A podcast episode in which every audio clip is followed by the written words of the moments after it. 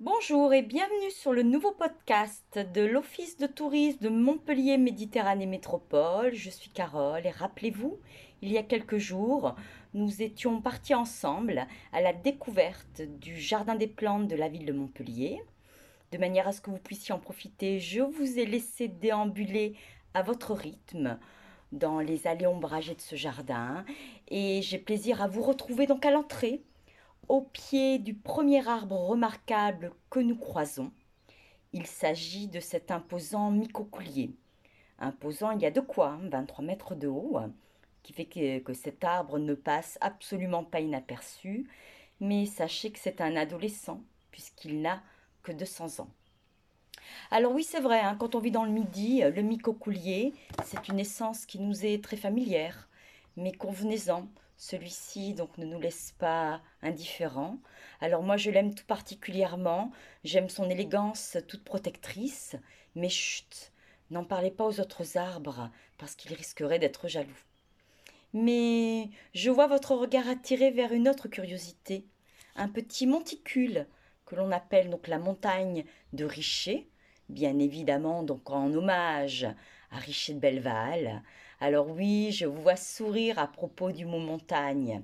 L'avantage ici, c'est que pour la gravir, cette montagne, nul besoin d'équipement.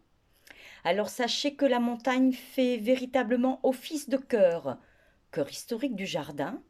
C'est une véritable colonne vertébrale autour de laquelle, pendant 400 ans, le jardin va se développer, se structurer, et c'est ici, sur cette montagne, Richer va faire aménager un système de banquettes que nous appellerions aujourd'hui des terrasses pour pouvoir recréer des espaces géographiques naturels, ombragés, ensoleillés, sablonneux, et y faire pousser les plantes issues de ces milieux respectifs afin de mieux pouvoir les observer. Mais sur la montagne, on va trouver une autre curiosité. Faisons quelques pas. Il s'agit donc du filaire à large feuille. Alors pourquoi parle-t-on de curiosité?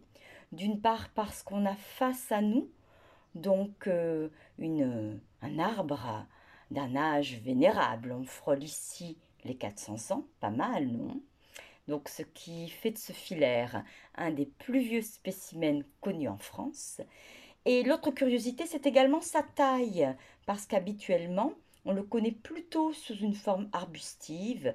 Ici, il atteint les 2,70 m. C'est dire s'il se plaît dans ce jardin des plantes de Montpellier. Surtout, vous connaissez cet arbre, puisqu'il a un surnom. C'est la boîte aux lettres des amoureux, car son tronc déformé et constellé de nombreux petits trous en font le parfait réceptacle pour nos messages. Alors je vous laisse quelques instants pour pouvoir donc venir y déposer votre message personnel et je vous retrouve un tout petit peu plus loin au pied de la statue du vénérable Richer de Belleval.